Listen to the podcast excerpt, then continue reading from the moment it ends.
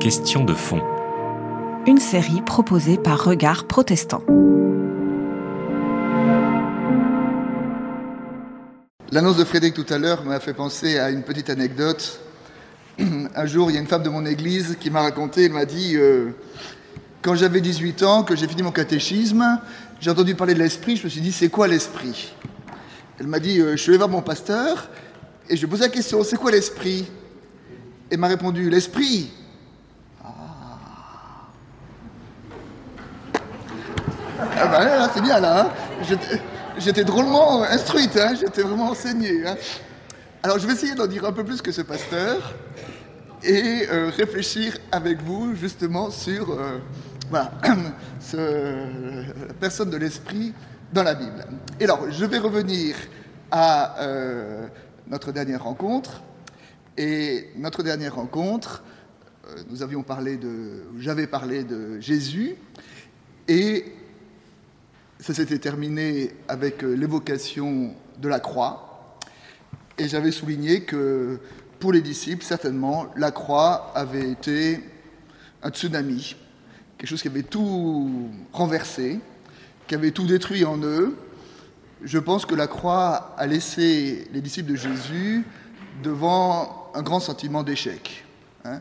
Ils avaient, euh, voilà, c'est des hommes qui avaient tout quitté pour suivre Jésus parce qu'ils avaient vraiment espéré que lui était porteur de quelque chose de nouveau, de fondamental de Dieu. Et puis euh, voilà, ils s'étaient laissés crucifier et euh, ils avaient perdu. hein. La croix est une folie, la croix est un scandale, la croix est un échec radical. Et j'avais, je crois, évoqué cette énigme qui est euh, l'énigme qui est à mes yeux au fondement du christianisme. Et l'énigme est la suivante. Comment se fait-il que de cet échec radical à la mort de Jésus sur la croix, ce qu'on peut appeler le mouvement de Jésus, ou le, se solde par un échec radical? Comment, de ce rien, de cet échec total, est né le mouvement qui a sûrement le plus influencé l'histoire des hommes depuis 2000 ans. Donc c'est cette énigme. hein. Alors, comme je disais, euh, soit c'est une ruse de l'histoire, comme disait le philosophe Hegel, soit alors euh, la croix n'est pas la fin de l'histoire, et euh, nous savons que dans la Bible, la croix n'est pas la dernière parole de l'Évangile. La dernière parole de l'Évangile est une parole de relèvement, c'est une parole de vie, est une parole de, résurrection, mais je voudrais essayer de, réfléchir avec vous sur la façon de- d'entendre, de comprendre cette parole de résurrection. Peut-être que pour l'appréhender, on pourrait euh, évoquer deux situations. Deux situations qui concernent la même personne, l'apôtre Pierre. Au même endroit, dans ou devant le tribunal euh, religieux de l'époque, à quelques semaines de différence. Dans la première situation, Pierre est dans la cour du tribunal, et lorsqu'une servante l'interroge en disant euh, Tu étais un ami de Jésus, il dit Je ne connais pas cet homme. Le même Pierre, quelques semaines plus tard, au même endroit, mais non pas dans la cour, mais devant les juges, non pas devant une servante, mais devant le grand prêtre, lorsque le grand prêtre dit à Pierre, ça suffit maintenant, je t'ordonne de te taire, Pierre répond, vaut-il mieux obéir aux hommes qu'à Dieu? En ce qui me concerne, je ne peux taire ce que j'ai vu et entendu. Et entre ces deux événements, eh ben, il y a eu quelque chose. hein. Il y a eu quelque chose, et c'est ce quelque chose qui est euh, peut-être la réponse à l'énigme que j'évoquais tout à l'heure, quelque chose qui a permis de, rebondir, de, recommencer euh, l'histoire. Et quand la question est posée aux disciples, mais euh, qu'est-ce qui motive ce changement? Tous ont la même réponse. celui qui était mort, nous l'avons revu vivant, celui que vous avez crucifié, Dieu l'a ressuscité. Donc voilà, donc c'est euh, ce thème de la résurrection, mais je voudrais attirer votre attention sur le fait que la Bible ne décrit jamais la résurrection. C'est que la Bible ne dit jamais euh, comment Jésus s'est relevé, comment il s'est débarrassé de ses bandes, comment il a roulé la pierre, comment... La seule chose que la Bible dit, c'est que le tombeau était vide. La seule chose que la Bible dit, c'est que un homme, un ange était dans le tombeau pour dire aux femmes qui étaient là, il vous précède en Galilée. Une façon de dire que la résurrection en tant qu'événement n'est jamais décrit dans la Bible.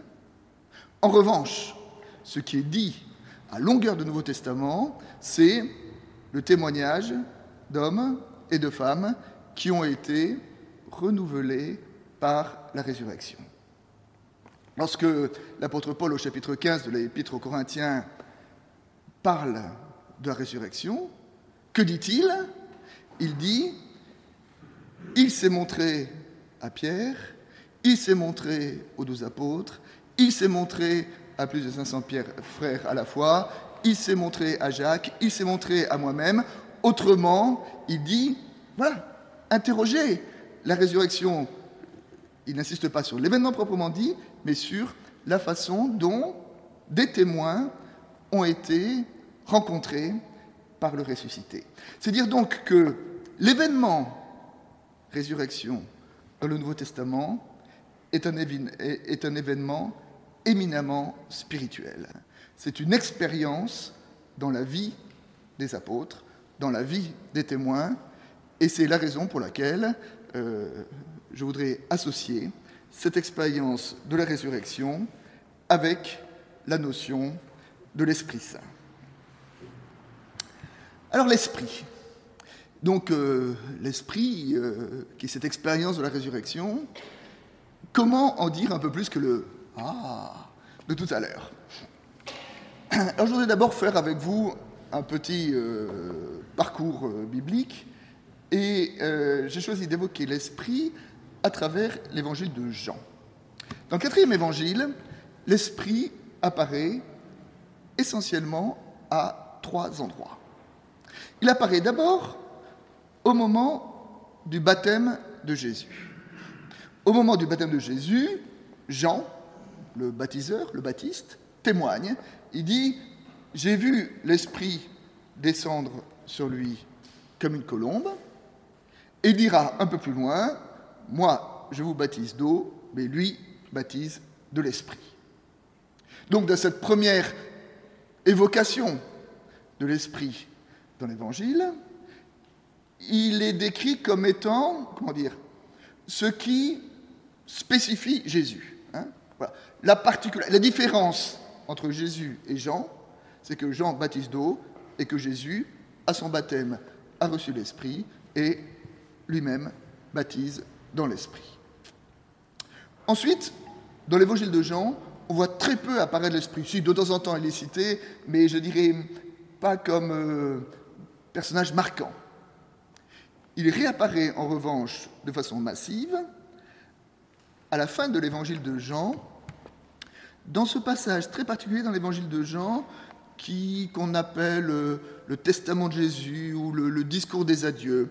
C'est-à-dire que dans l'évangile de Jean, entre le dernier repas de Jésus et euh, son arrestation, il y a euh, une sorte de, long discours de Jésus à ses disciples, à ses apôtres, où, sous la forme littéraire d'un testament, il leur laisse ses dernières volontés, il résume l'essentiel de son enseignement. Hein ça couvre la deuxième moitié du chapitre 13 et chapitres 14, 15 et 16 de son évangile. Donc c'est vraiment un, paquet assez important de l'évangile de Jean.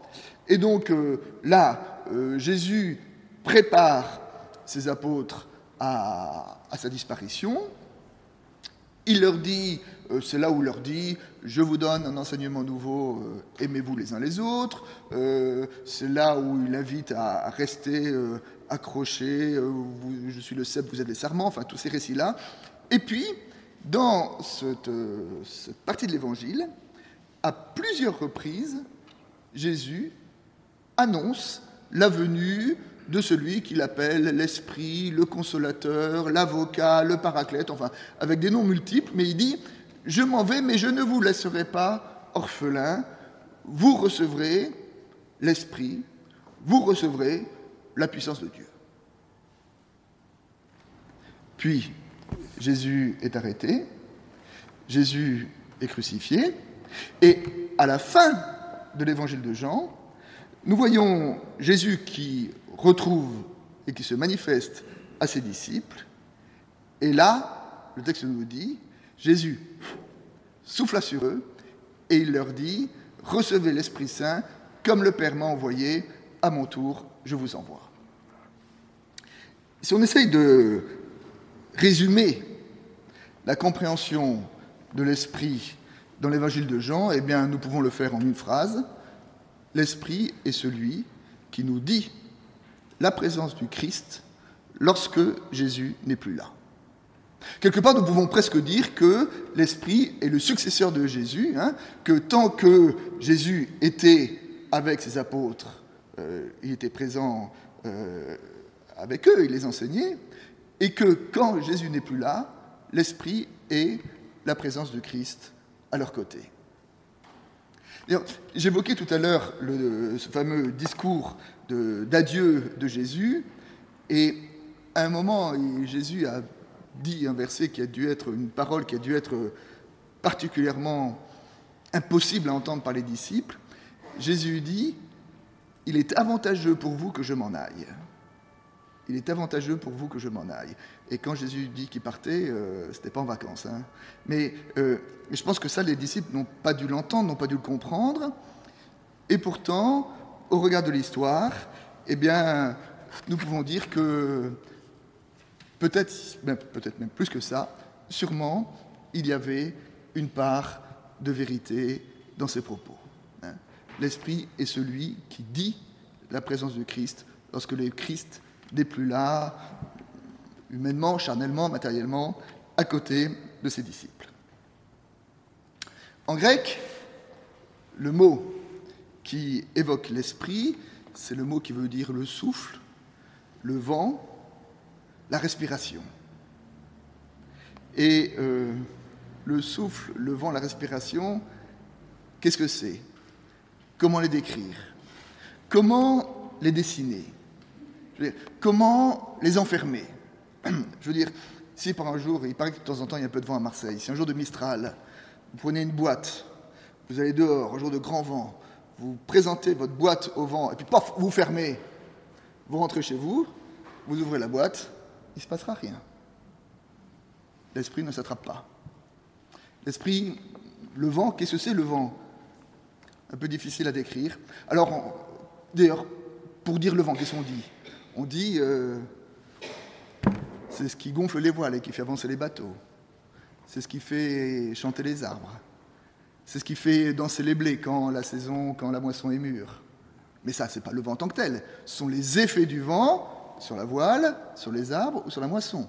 Mais le vent en tant que tel, on n'arrive pas à l'appréhender, on n'arrive pas à le comprendre. En revanche, on le décrit, non pas à partir de ce qu'il est, mais à partir de ses effets. Et eh bien d'une certaine façon, avec l'esprit, il en est de même.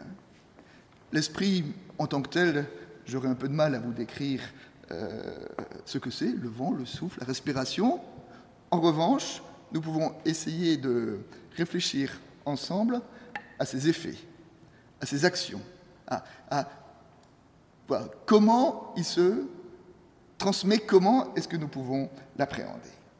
Et pour ce faire, je voudrais parcourir avec vous les trois grands domaines de la vie chrétienne, de la vie de foi.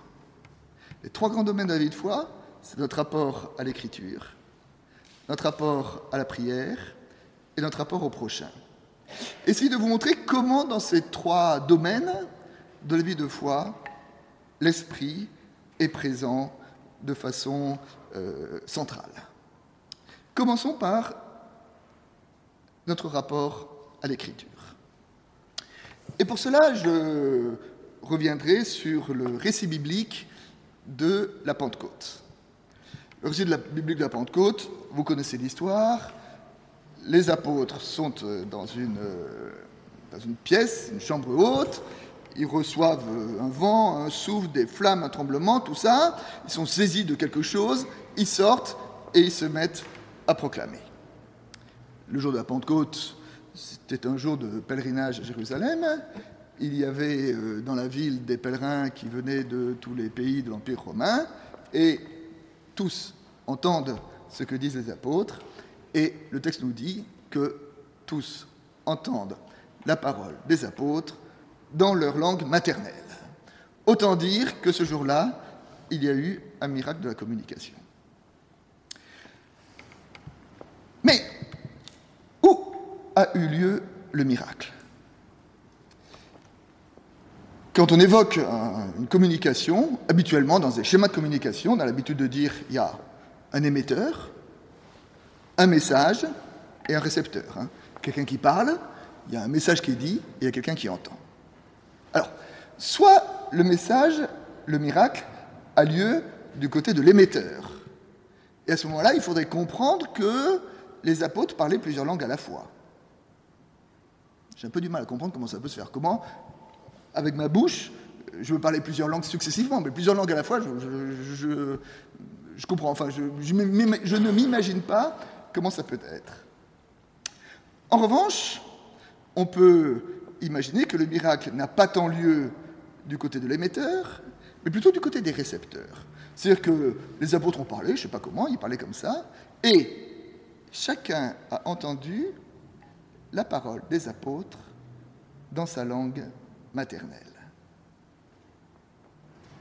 Réfléchissons un peu. Qu'est-ce que c'est qu'une langue maternelle Qu'est-ce que c'est qu'une langue maternelle? Langue maternelle, étymologiquement, c'est la langue que parlait ma maman. C'est la langue dans laquelle j'ai été nommé, j'ai su que moi, j'étais Antoine. C'est la langue dans laquelle j'ai appris à organiser le monde dans lequel je suis. Hein, dans lequel j'ai appris, euh, ça c'est haut, ça c'est bas, euh, ça j'aime, ça j'aime pas, euh, ça ça me fait du bien, ça ça me fait du mal, ça ça me fait plaisir, ça ça me fait peur. c'est la langue dans laquelle voilà, j'ai appris à, à comprendre appréhender l'univers qui m'entourait.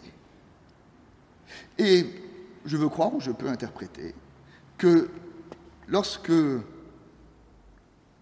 la foule qui était à Jérusalem a entendu la langue, le message des apôtres dans leur langue maternelle, nous pouvons le comprendre dans le sens que chaque personne a entendu le message des apôtres comme si c'était leur maman qui leur parlait. C'est comme si c'était la parole la plus importante qui ne leur a jamais Comme si tout à coup, ils ont reçu que, ce qu'on leur disait, c'était vrai. Mais c'était vrai, euh, pas vrai euh, intellectuellement comme ça, vrai d'une vérité profonde, vrai d'une vérité intime, vrai de leur vérité euh, la plus intime. C'était la vérité qui parlait leur langue la plus profonde, la vérité qui parlaient leur langue maternelle.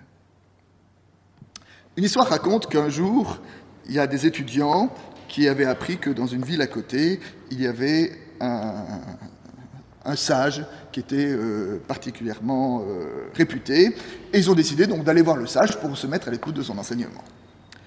Ils vont le voir, ils passent la soirée avec lui, et puis, à la fin, ils se séparent, ils s'envoient remettre, et puis ils se retrouvent ensemble.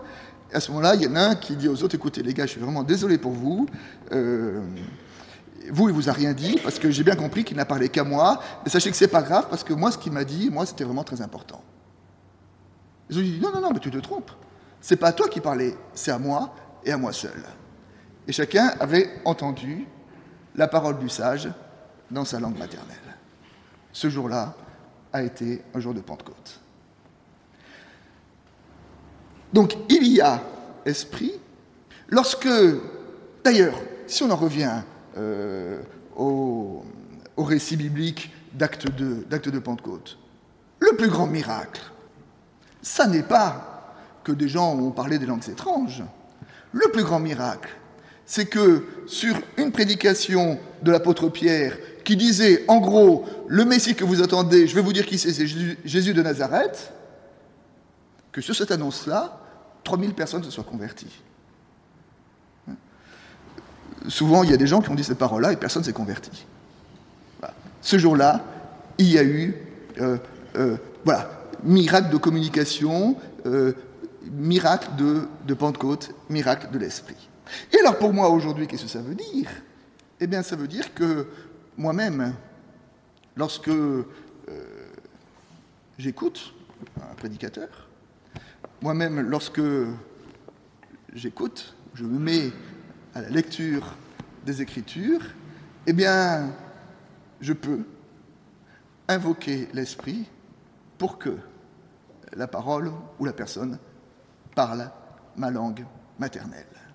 Vous savez que dans notre liturgie, euh, avant la lecture de la parole, il y a ce qu'on appelle la prière d'épiclèse. Épiclèse, c'est un mot un peu savant qui veut dire simplement invocation de l'esprit. Et qu'est-ce que c'est que cette prière? Ben, Cette prière, c'est simplement de dire Seigneur, à l'heure où nous allons ouvrir les pages du livre, accorde-nous ton esprit pour que les mots que nous entendions ne soient pas simplement un pieux discours ou une gentille idéologie, mais que ce soit que ces paroles-là deviennent pour nous paroles de vie, deviennent pour nous paroles qui parlent dans notre langue maternelle. Donc, euh, je vous invite et je vous exhorte, chaque fois que vous lisez les Écritures, de commencer par faire une petite invocation à l'Esprit. Deuxième temps de euh, la vie chrétienne, la prière. Alors, dans ma bibliothèque, j'ai des dizaines de livres qui parlent des bienfaits de la prière, comme c'est formidable la prière, comme euh, euh, les, euh, ce que c'est bienfaisant de pouvoir s'ouvrir à Dieu, de pouvoir s'apaiser. vous les avez tous lus, vous les connaissez comme moi. Le problème, c'est que quand je parle parfois dans confidence avec les uns et les autres, eh bien, et que la question arrive sur le sujet de la prière, eh bien, les témoignages rapportés parlent plus d'aridité, de, difficulté, de sécheresse, que de bénédiction de, la prière. Et euh, nous savons, la prière est difficile. Et peut-être justement, parce qu'elle est importante, c'est pour ça qu'elle été difficile. Si la prière n'était pas difficile, tout le monde prierait. Or, je sais que tout le monde ne prie pas. Je le sais bien. Et euh, donc euh, la prière, je pense que si je vous dis que parfois dans la prière on a l'impression de ne parler qu'à nous-mêmes, parfois on est fatigué, parfois on se lasse, parfois on se demande à quoi ça sert, parfois on a tendance, et souvent le faisons-nous, à abandonner la prière, beaucoup d'entre vous se reconnaîtront dans, dans ces descriptions. Alors là encore, euh, je ne vais pas vous donner des techniques de prière, il y a encore des livres qui les donnent, ce n'est pas l'objet euh, à chacun de faire euh, ce qui lui paraît bon dans ce domaine-là. Juste, juste à évoquer là aussi un récit biblique.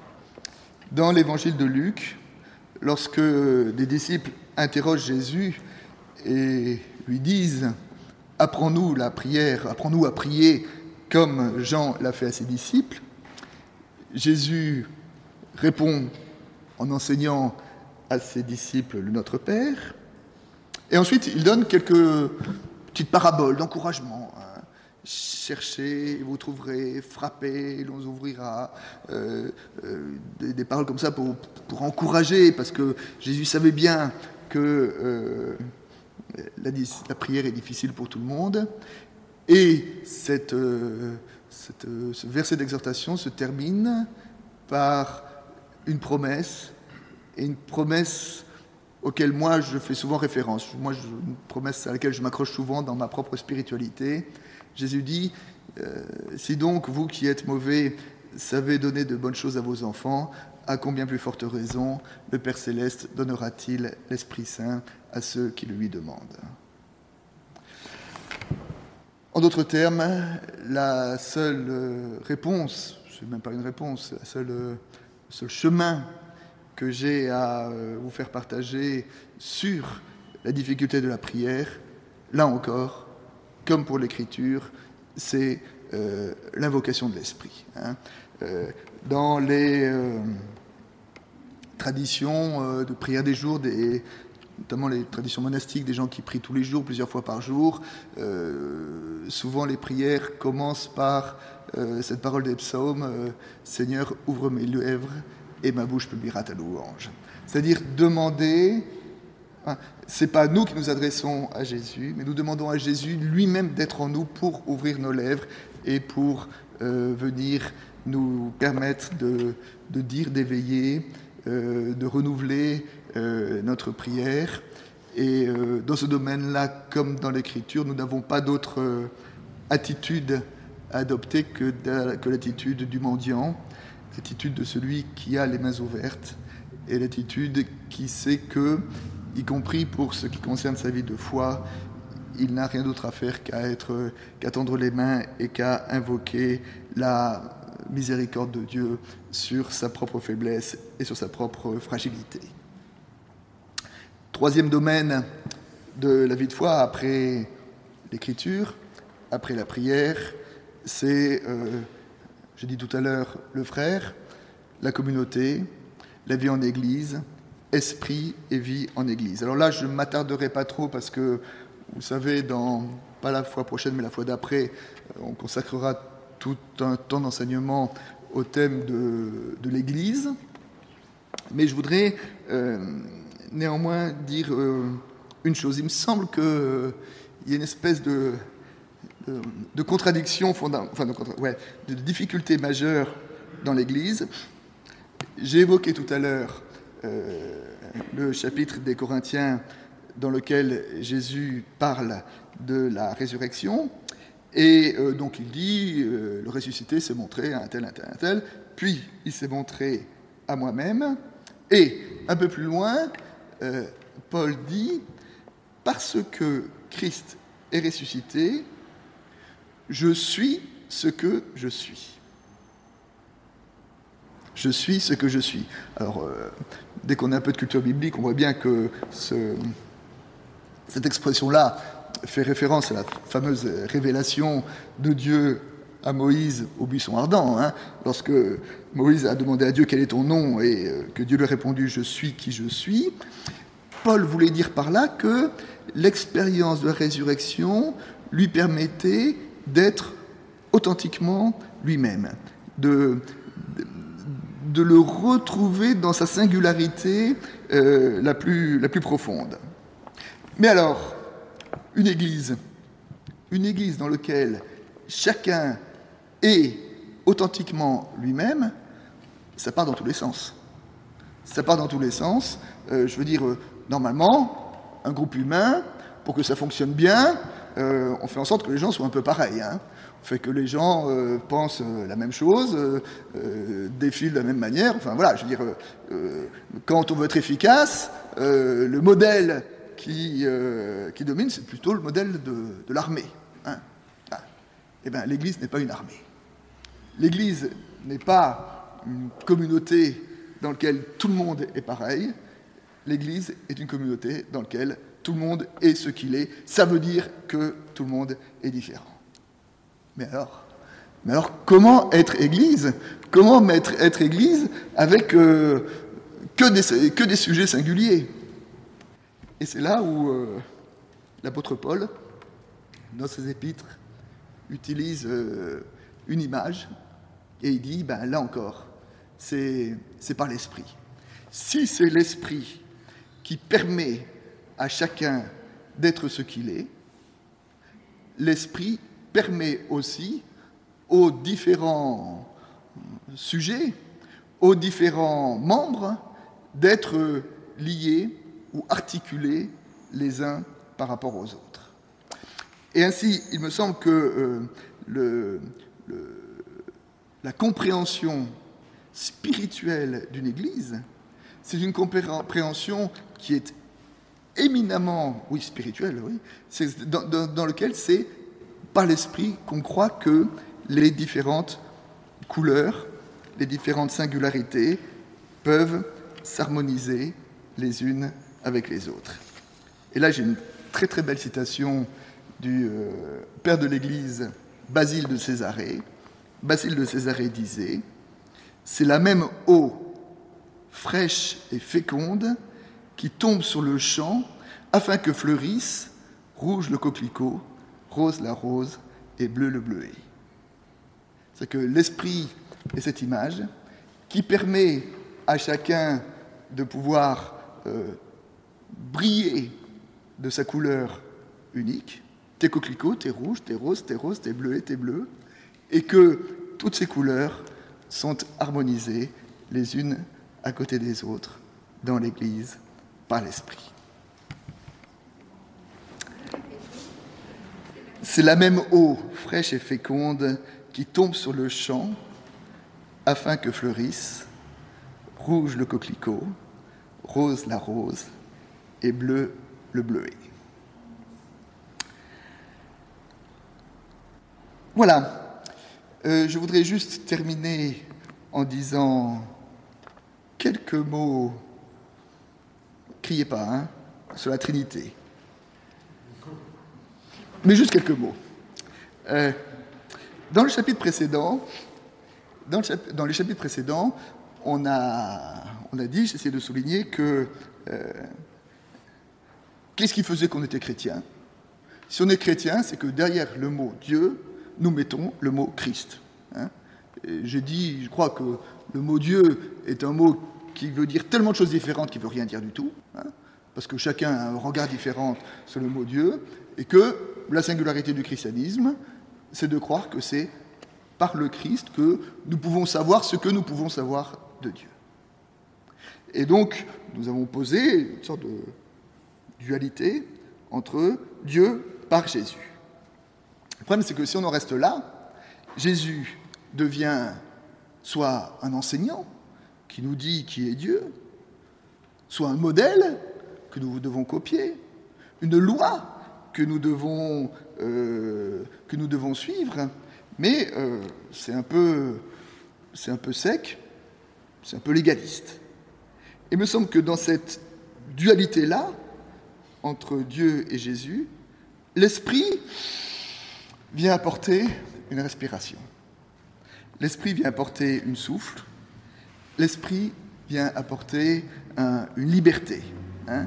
Et je crois que l'Église ou, la foi sans l'Esprit, soit c'est du légalisme, c'est-à-dire ce que je dois faire et ce que je ne dois pas faire, soit c'est du cléricalisme, c'est-à-dire qu'il y a une organisation et je dois me soumettre à l'organisation, et que l'Esprit, au contraire, est cette personne qui permet justement de mettre du souffle de la vie, de la liberté dans la vie de foi et dans la vie d'Église. Et je terminerai par euh, une très belle citation d'un patriarche maronite, qui s'appelait le patriarche Azim, qui a dit Sans l'Esprit Saint, le Christ reste dans le passé, l'Évangile est une lettre morte, l'Église une organisation, l'autorité une domination, la mission une propagande, mais que vienne l'Esprit, et le Christ ressuscité est présent, l'Évangile est puissance de vie, l'Église est communion, l'autorité est service, et la mission devient Pentecôte. Ah, vous voyez quand même que ça valait le coup qu'on en parle. Je vous remercie. C'était Question de fond. Une série de regards protestants.